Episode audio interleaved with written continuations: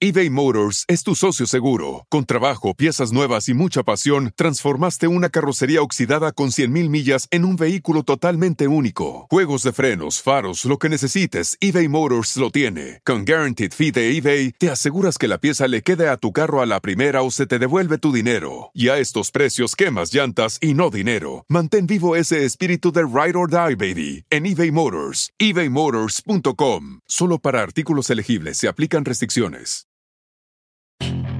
Puedes hacer dinero de manera difícil, como degustador de salsas picantes, o cortacocos, o ahorrar dinero de manera fácil con Xfinity Mobile. Entérate cómo clientes actuales pueden obtener una línea de un límite intro gratis por un año al comprar una línea de un límite. Ve a es.xfinitymobile.com. Oferta de línea o límite gratis termina el 21 de marzo. Aplican restricciones. Xfinity Mobile requiere Xfinity Internet. Velocidades reducidas tras 20 GB de uso por línea. El límite de datos puede variar.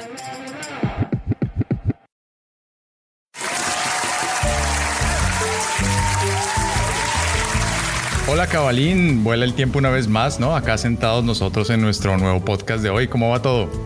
Muy bien, hoy aquí feliz de otro, otro podcast, otro día, otro podcast.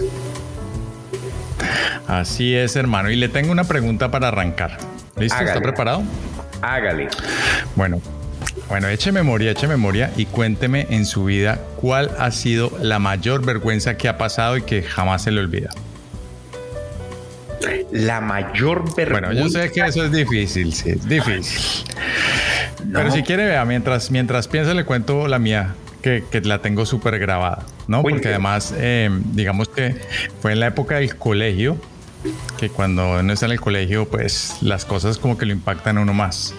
Entonces, nada, me acuerdo que era una de esas eh, presentaciones de historia donde teníamos que exponer delante de todo el salón y era como una presentación libre. Y me acuerdo que hice una presentación sobre las armas de fuego, empezando pues con toda la historia y mi abuelo, que era militar, tenía eh, pues como una colección de armas antiguas, entonces me prestó una para llevarlo al colegio y bueno, obviamente pedí permiso y tal.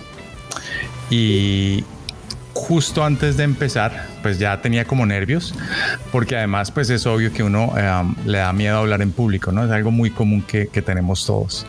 Entonces me empezó el miedo, los nervios, tal, y empezaron a pasar uno a uno mis amigos y cuando me tocó el turno, eh, pues además de nervioso tenía ganas de ir al baño a hacer pipí.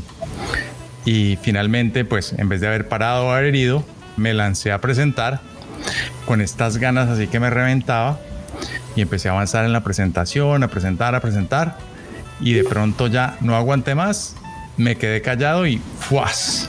Ahí delante de todo el mundo me hice pipí en medio de la presentación. No me diga, no me diga. Eso, imagínese eso, pudo haber sido, no sé qué traumas ha tenido en mi vida ese momento, pero, pero pues fue un momento de mucha vergüenza. Em, la profesora simplemente me dijo que parara y que me fuera al baño y yo pues me fui. ¿Y fue eh, descarga total? Total, total, cabalín. Después me contaron que a, una de las, de las niñas del salón la pusieron a trapear mientras yo volvía. Y yo no sé qué le habrán dicho pues al resto del salón porque finalmente nadie ni me hicieron bullying, ni nadie me dijo nada, ni me lo tocaran como si no hubiera pasado. Pero pues esa es una de mis vergüenzas que, he pasado que me acordaré toda la vida. ¿Cuántos años tenía Bueno, cabalín, yo tendría por ahí unos 13, 14 años no estaba tan chiquito, pero, pero yo creo que peor, porque cuando uno está más grande, pues, eh, pues es peor una, un, un, digamos, un evento de estos, ¿no? Yo creo que esa edad es, es peor, es, es, mejor que le diría yo, si eso me hubiera pasado a mí 6, 7 años, pero ya a los 13, yo creo que ya, ya más difícil. Sobre todo, ah, sí, bueno, ¿y usted, ustedes se acuerdan? Los compañeros, los compañeros no le, no le hicieron a bullying, como dice usted, pero esa edad eso era para toda la vida. Yo, vea, bueno, cuente usted pues entonces. Desde que usted, no, este, estoy bloqueado. Desde que usted me hizo la pregunta y usted estaba contando la historia, parte de mi cerebro estaba dedicada a buscar ese momento de, de vergüenza, de, y, pero sabe que lo que pasa es que yo paso vergüenzas todos los días, ¿no? Entonces, pues será por eso que ya yo he he sacado esa piel de elefante de, de, de, de vivir de vergüenza en vergüenza.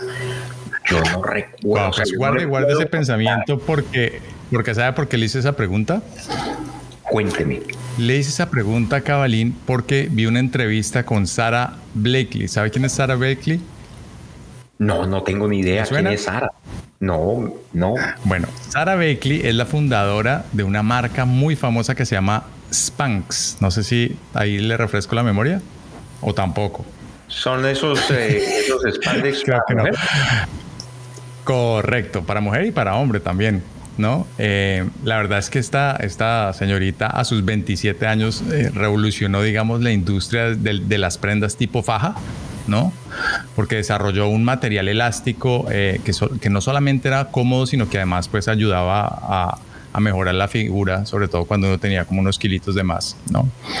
Y esta señora pues inició su compañía como con 5 mil dólares que le metió a su tarjeta de crédito. El primer año facturó 4 millones y hoy que ella ya está creo que en sus 50 años, creo que eso fue hace como unos 23 años. Hoy la empresa está evaluada en un billón de dólares, pues, la señorita. Y entonces esta, esta, vi una entrevista con ella donde, donde hacían alusión a cuál es el mayor temor de la gente. ¿Y usted sabe cuál es el mejor, el, el, mejor, no, perdón, el mayor temor de la gente? ¿Cuál cree que ustedes? Hablar en público.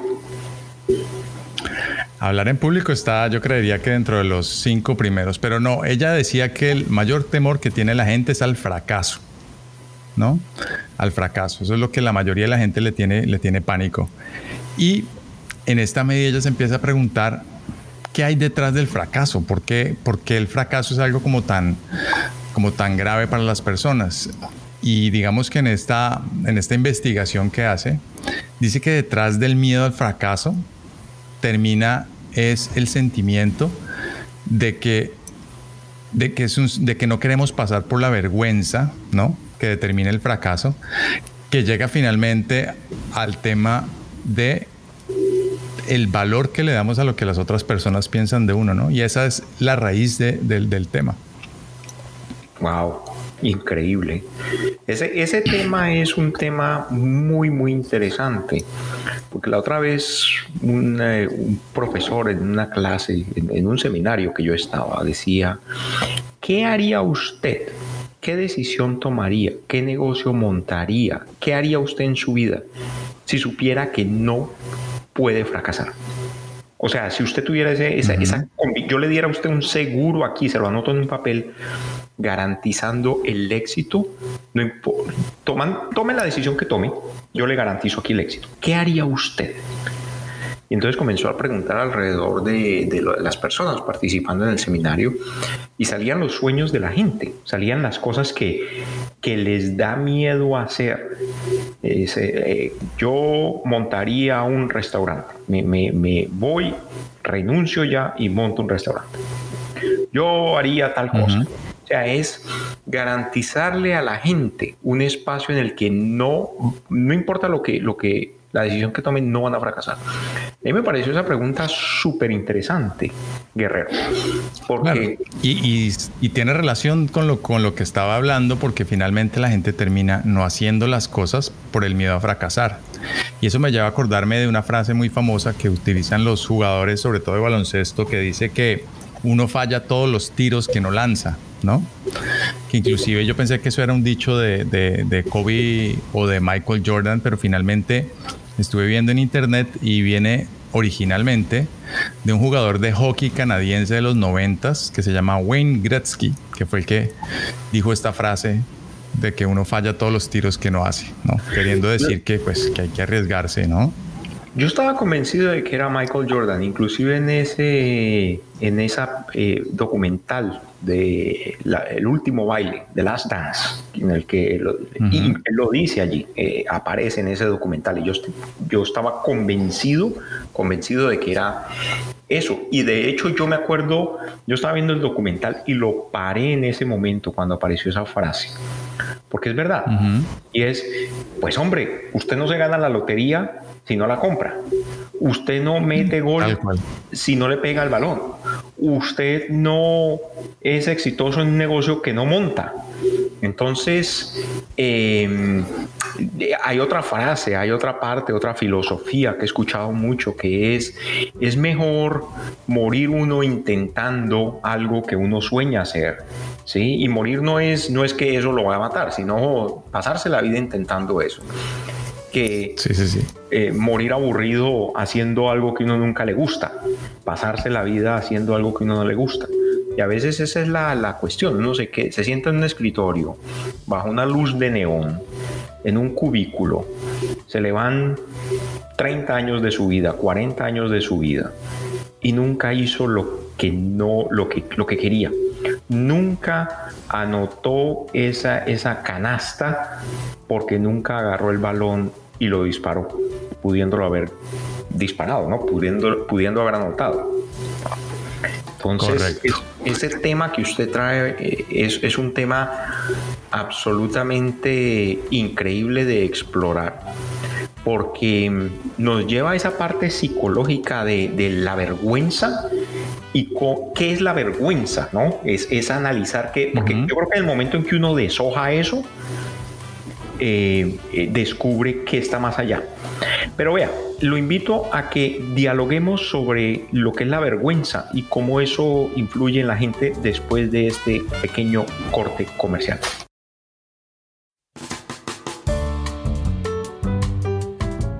Y así regresamos de nuevo, así regresamos de nuevo a, esta conversación tan interesante.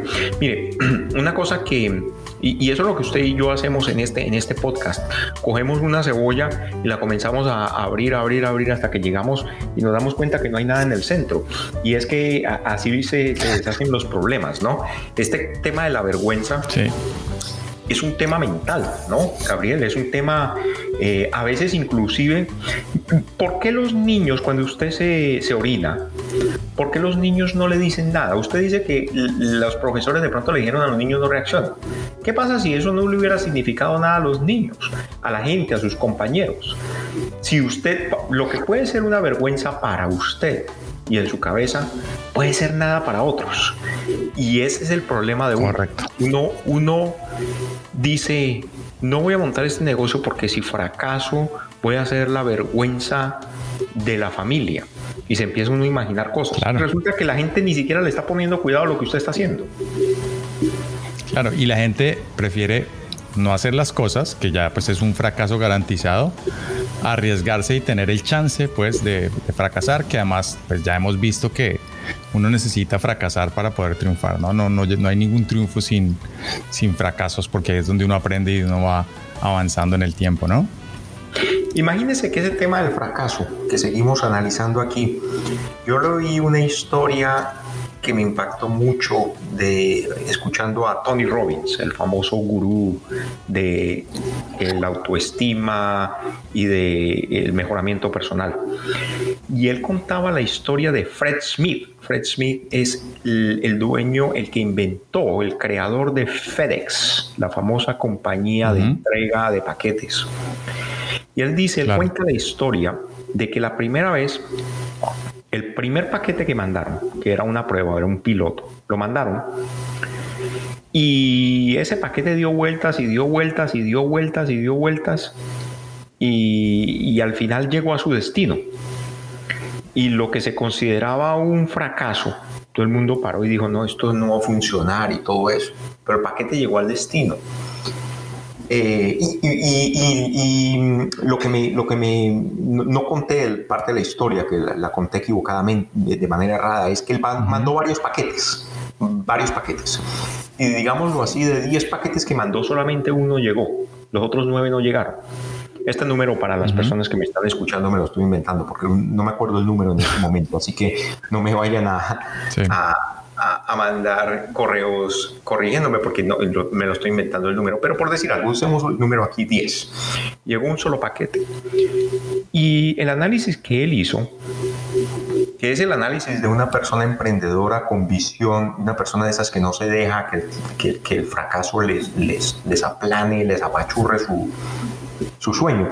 Él dijo, esto es, esto es una maravilla. Yo lo único que tengo que hacer es, así como llegó ese paquete, un paquete, tengo que hacerlo con los otros nueve paquetes y queda listo el negocio. Y eso fue la visión de él, es mandó 10 paquetes, le llegó uno, 9 no llegaron, eso podría ser considerado un fracaso en cualquier negocio. Él dijo, lo que tengo que hacer es coger y utilizar lo que pasó con ese paquete, estudiar qué fue lo que hice bien con ese paquete y hacerlo con los otros nueve. Y tengo el negocio montado. Y hoy en día Federal Express es una de las compañías no solamente más eficaces, más eficientes, sino de más grande crecimiento y sigue creciendo desde que la crearon. Correcto. Y Cabalín, volviendo al tema, volviendo al tema de, la relación entre, entre el miedo y la vergüenza y lo que piensa la gente, em, para finalizar, al finalizar esta entrevista, eh, la señora Blakely lo que decía, eh, digamos, para vencer ¿no?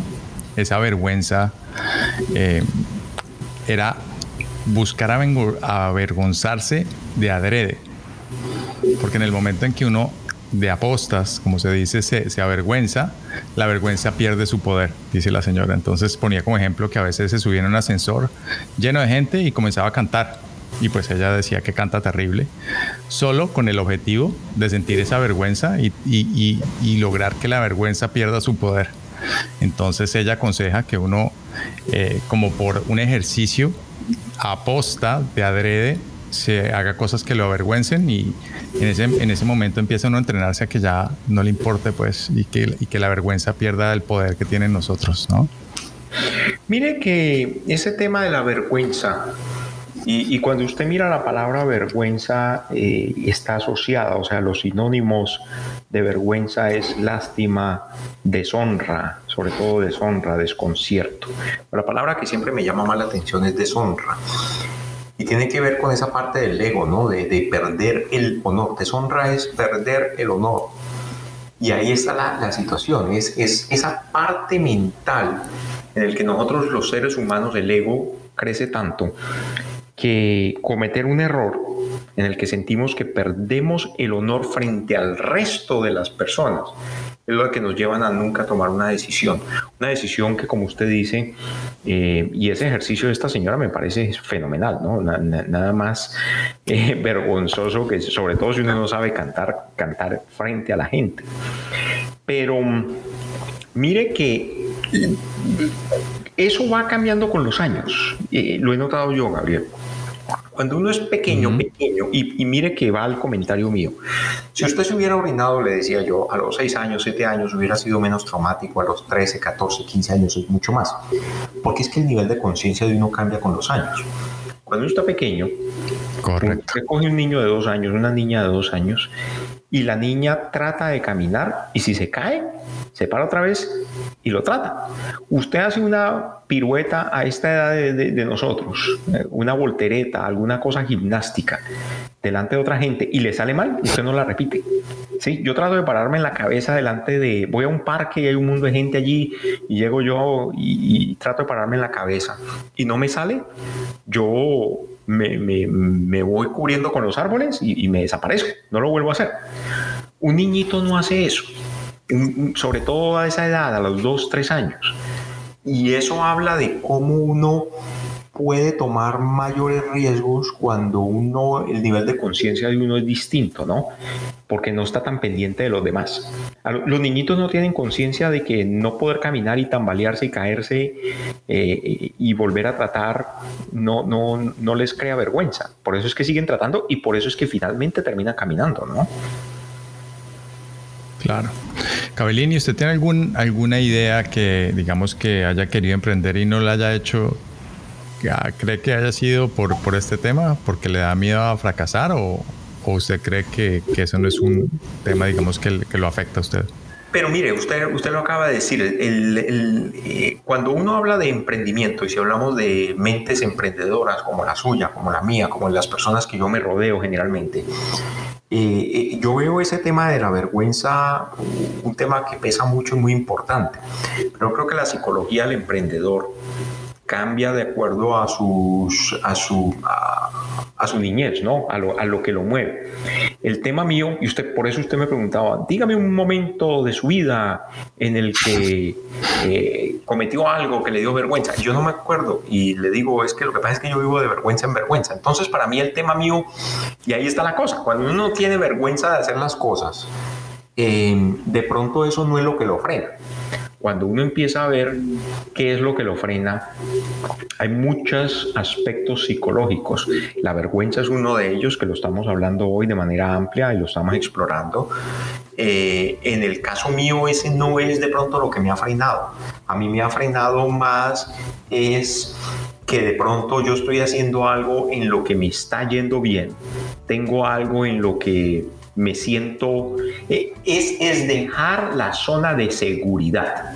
Y yo creo que eso nos da un tema, eso nos da, eso es un podcast completo, completo, que es la zona de seguridad en la que uno vive. Si yo me autoanalizo, el tema mío es más bien de la zona de seguridad. A mí me gusta estar más en mi zona de seguridad porque es una zona en la que el crecimiento, la gente dice que no hay crecimiento en la zona de seguridad. Sí, sí hay crecimiento, pero es mínimo, es mínimo. Eh, fuera de la zona de seguridad es que viene un crecimiento exponencial y gigante. Entonces, ya que usted me hace la pregunta a mí, no, el tema mío no es tanto de vergüenza. Yo, de hecho, soy un sinvergüenza, ¿no? Que es, la, otra, es la otra parte del, asunto, no conocer los límites de, y, y, si no es la vergüenza, el miedo al fracaso tampoco, pues eso no, es que el miedo al fracaso llevado por la vergüenza es una cosa, el miedo al fracaso yo creo que es el nexo común y lo invito a que hablemos de ese miedo al fracaso después de un mensaje de nuestros patrocinadores.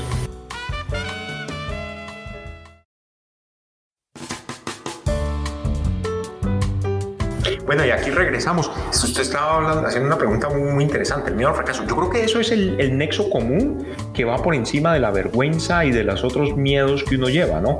Que, que al final es el miedo al fracaso.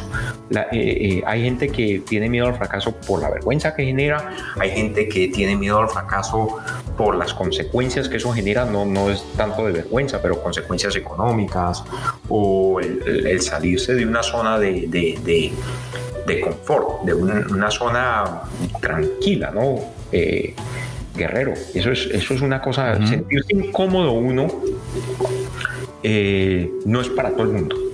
Por eso es el miedo al cambio.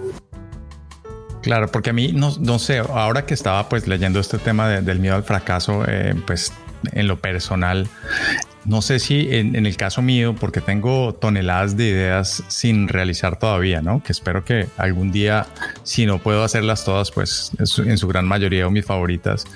Pero más que miedo al fracaso, o no sé si está ligado, es, es no, no llegar a creer lo suficiente en la idea como para que atravesar por ese ciclo pues tan complicado que, que es el de concebir la idea, después el, ese optimismo que le da a uno cuando uno cree que pues le consiguió la próxima fórmula de la Coca-Cola, cuando ya las cosas se ponen más complicadas y después si uno no tiene la motivación suficiente, pues termina uno abandonando la idea.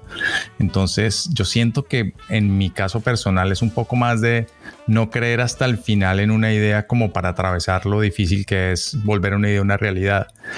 Pero si analizamos de pronto al final, puede que sea ese miedo al fracaso, ¿no? está muy relacionado. Mire que eso que usted habla de, y, ese es otro, o sea, tiene que ver con el fracaso, tiene que ver con la vergüenza, pero más que nada tiene que ver es con el proceso creativo. Y, esa parte yo he visto muchas personas que han utilizado eso como empoderamiento. Y es un tema que nosotros siempre hablamos aquí en este podcast, que yo creo que usted se ha dado cuenta ya, Gabriel, y nuestros oyentes, que siempre hablamos de cómo convertir eh, lo negativo en positivo, ¿no? Ese, ese catalizador. Y es, usted puede coger esos miedos y volverlos en oportunidades. De hecho, en parte del proceso creativo siempre habla de no crear, creer firmemente una idea, porque eso es una locura. Yo las personas más creativas que siempre he conocido siempre dudan de esa idea y esa idea termina siendo una, una idea brillante, ¿no? Eh, creo que inclusive Gabriel García Márquez, el famoso escritor colombiano, hablaba, de, o sea, él, era una persona bastante insegura con sus libros. Al final, ya cuando los publicaba, ya quedaba más tranquilo. Pero, pero esa parte de inseguridad con una idea es parte del éxito. Yo creo que las personas, obviamente una, una inseguridad sana, ¿no? Esa es la diferencia entre una idea exitosa y una idea que no nunca ve la luz. Y es que la persona tiene miedo, la persona se siente insegura, sin embargo, saca la idea a flote. Está el que le da miedo, se siente inseguro y guarda la idea. Y la idea nunca, nunca sale a la, a la luz pública. Hay un autor uh, que se llama Seth Godin. Es, eh, es un gurú sí, lo conozco. De, Muy interesante. De mercadeo, súper, súper interesante.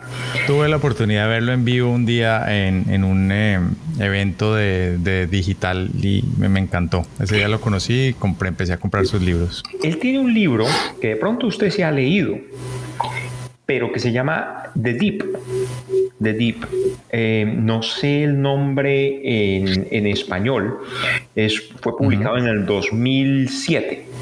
Ese libro uh, habla de que la gran mayoría de personas eh, fracasa porque paran su intento y digámoslo así, usted está a punto ya de llegar a ese momento en que su idea, su compañía, su emprendimiento va a ser exitoso.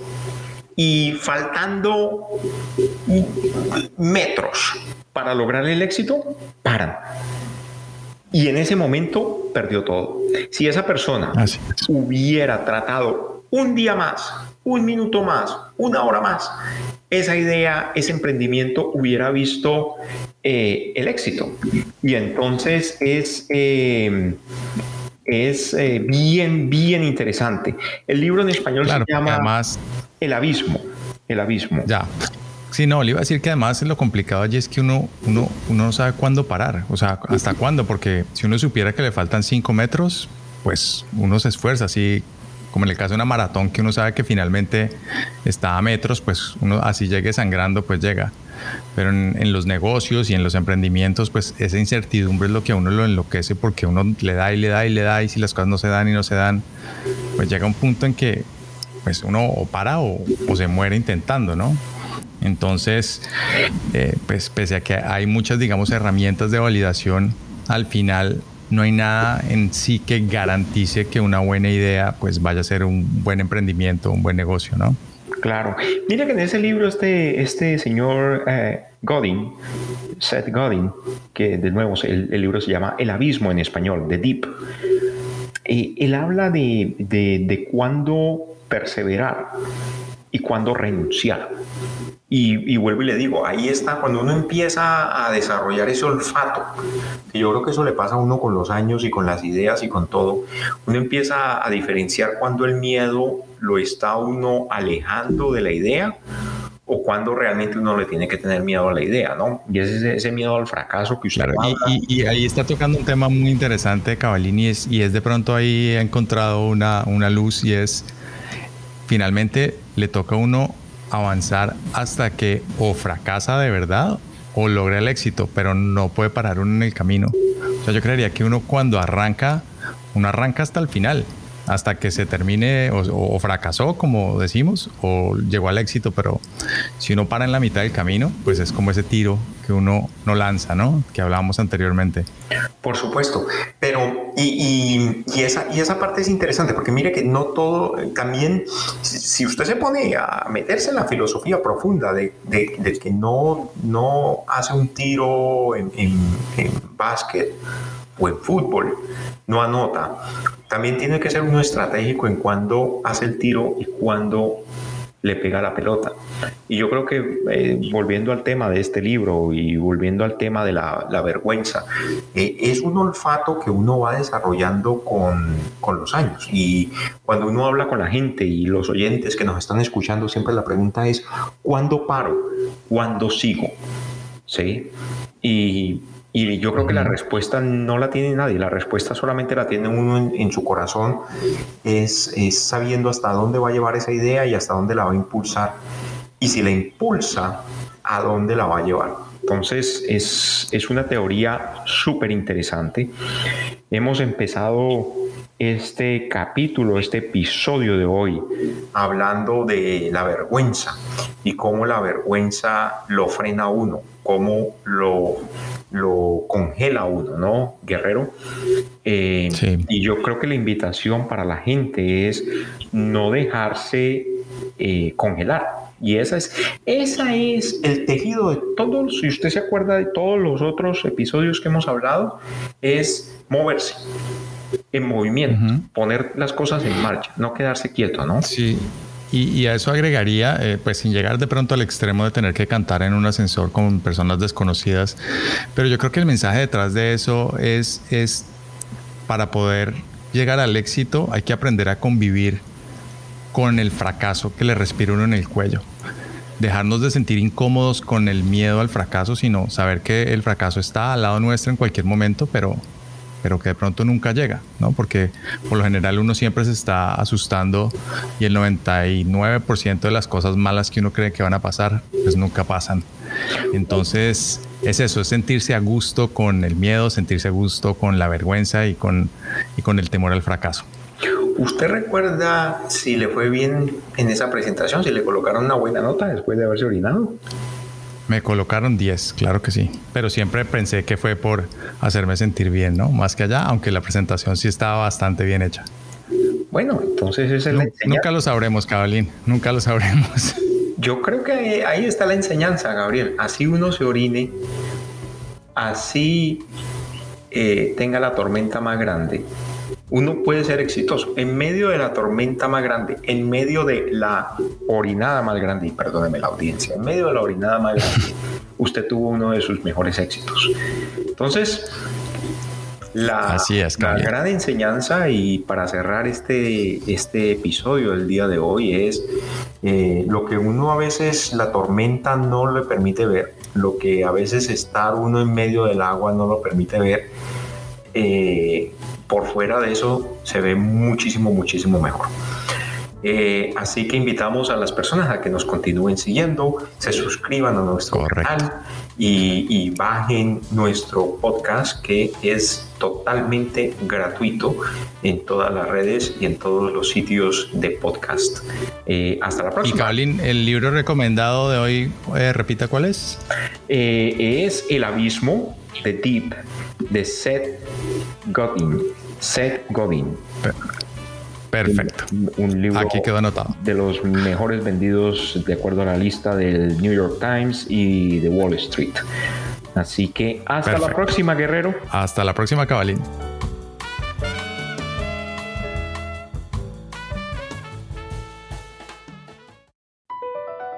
BP added more than $70 billion to the U.S. economy in 2022 Investments like acquiring America's largest biogas producer, Archaea Energy, and starting up new infrastructure in the Gulf of Mexico. It's and, not or. See what doing both means for energy nationwide at bp.com slash investing in America. Puedes hacer dinero de manera difícil, como degustador de salsas picantes o cortacocos o ahorrar dinero de manera fácil con Xfinity Mobile. Entérate cómo clientes actuales pueden obtener una línea de un límite intro gratis por un año al comprar una línea de un límite. Ve a es.xfinitymobile.com. Oferta de línea o límite gratis termina el 21 de marzo. Aplican restricciones. Xfinity Mobile requiere Xfinity Internet. Velocidades reducidas tras 20 GB de uso por línea. El límite de datos puede variar.